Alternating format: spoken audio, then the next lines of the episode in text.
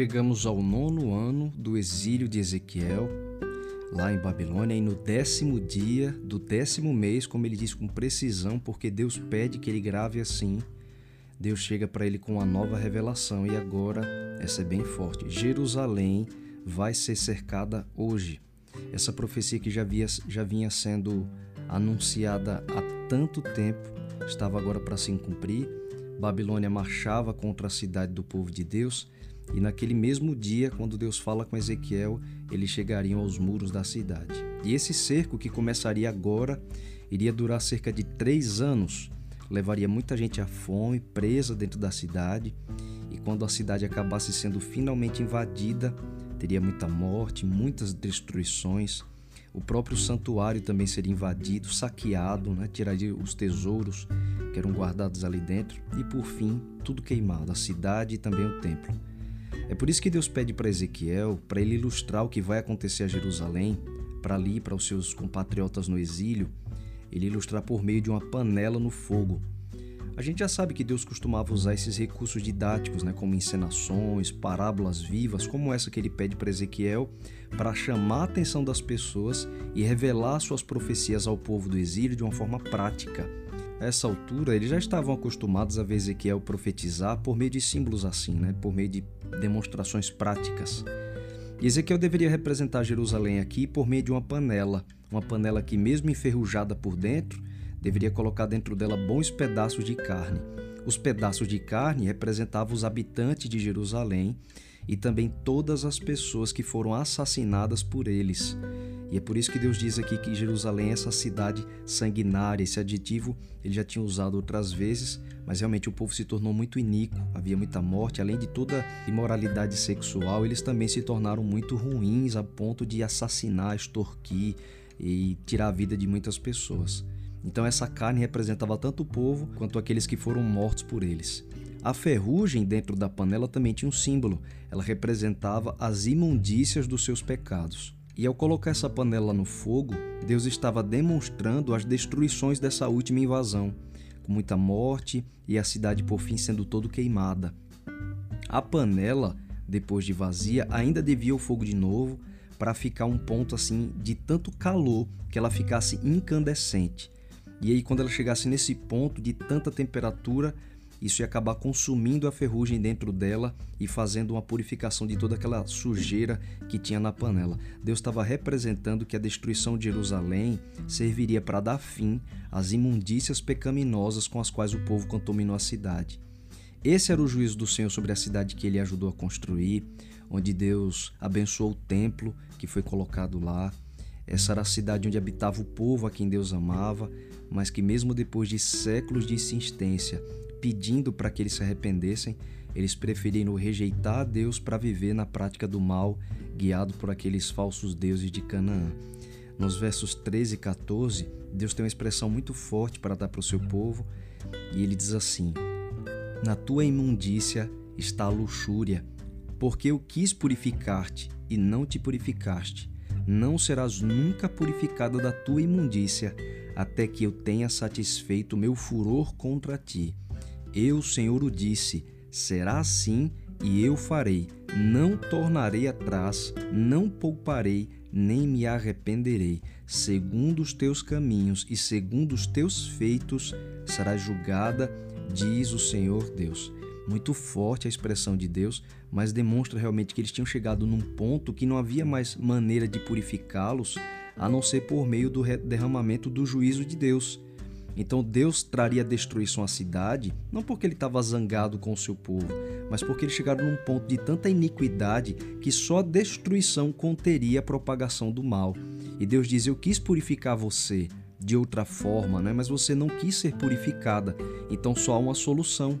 Vocês precisam ser completamente destruídos. Infelizmente, a cidade agora seria completamente arrasada. Agora a gente precisa lembrar que isso era para a cidade, não é o que Deus queria para o seu povo. Mas infelizmente eles não queriam sair de dentro da cidade. Deus havia dito que eles se rendessem à Babilônia, que eles fossem para o exílio, passariam os seus 70 anos e depois Deus traria dali uma geração convertida. E mesmo com a insistência tamanha de Jeremias dentro da cidade, eles não queriam ouvir e preferiram lutar para defender uma cidade que já não era defendida por Deus. Depois dessa parábola, Ezequiel recebe uma revelação muito trágica. A sua esposa, a quem Ezequiel considerava como a delícia dos seus olhos, e é Deus quem dá essa expressão para ele. A esposa de Ezequiel ia morrer assim de repente, e Deus diz para ele nem lamentar ou chorar a morte dela. É muito, muito duro a gente ver um homem de Deus servindo ao Senhor com tanto amor e agora ainda passar por uma tragédia como essa. E a gente pode se perguntar: meu Deus, mas por que o Senhor permitiu? Olha, a partir disso a gente vê o tamanho do compromisso que Ezequiel tinha e não só isso, como Deus confiava nele, viu? No mesmo dia, de fato aconteceu, a esposa de Ezequiel falece e ele, confiando em Deus, Ezequiel não expressa nem luto. Isso chama a atenção do povo que estava com ele ali no exílio e eles perguntam o que é que aquilo significava. E Ezequiel agora devia explicar para eles que do mesmo jeito que ele tinha perdido sua esposa, a que ele amava tanto, né, que Deus disse que era a delícia dos olhos dele, o povo perderia o santuário. E o santuário era para o povo de Deus o que a esposa era para Ezequiel. Eles tinham o santuário, como Deus diz no verso 21, como objeto do seu mais alto orgulho, era a delícia dos olhos deles e o anelo da vossa alma, Deus diz assim: vossos filhos e vossas filhas que deixastes cairão a espada. Ou seja, as coisas mais preciosas para eles, por causa dessa teimosia, eles também acabariam perdendo.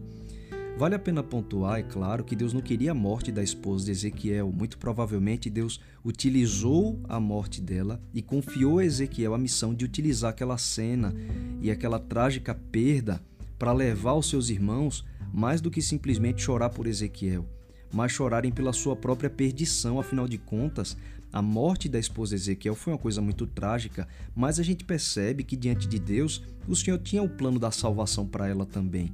Então a gente pode acreditar que Deus estava preservando a salvação da esposa de Ezequiel, mas estava em risco a salvação e a perdição eterna daqueles compatriotas dele ali no exílio.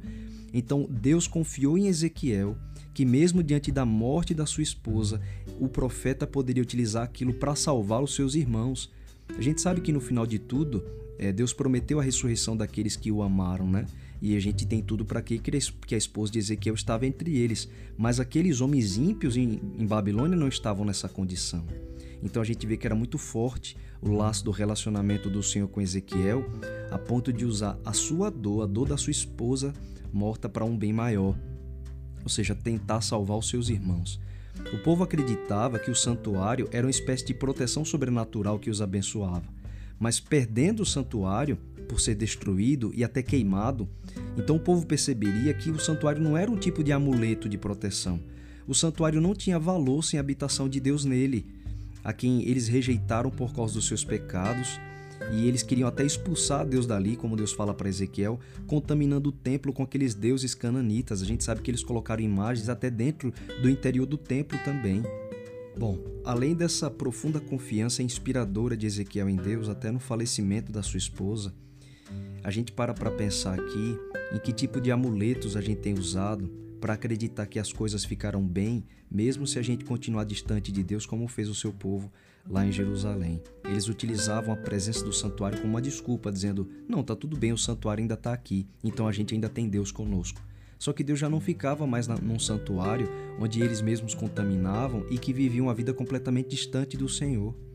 Sabe, às vezes Deus permite que a gente perca alguns amuletos de proteção, como estava permitindo que eles perdessem um santuário, e a gente usa essas coisas para trocar nossa confiança nele, e Deus permite que a gente perca, como permitiu que eles perdessem, um santuário que Deus havia consagrado, mas eles agora estavam trocando o próprio santuário por Deus. Então Deus permite que a gente também perca a fim de perceber que a gente precisa do nosso relacionamento com Deus acima de qualquer outra coisa e do nosso relacionamento com Ele apenas, e não das coisas que Deus pode nos dar. O santuário não era Deus, o santuário era um meio por meio do qual Deus mantinha um relacionamento com o seu povo. Mas se eles não queriam relacionamento com Deus, de que servia esse santuário? Então, às vezes, é preciso perder as coisas sobre as quais a gente deposita uma confiança que deveria ser colocada apenas em Deus.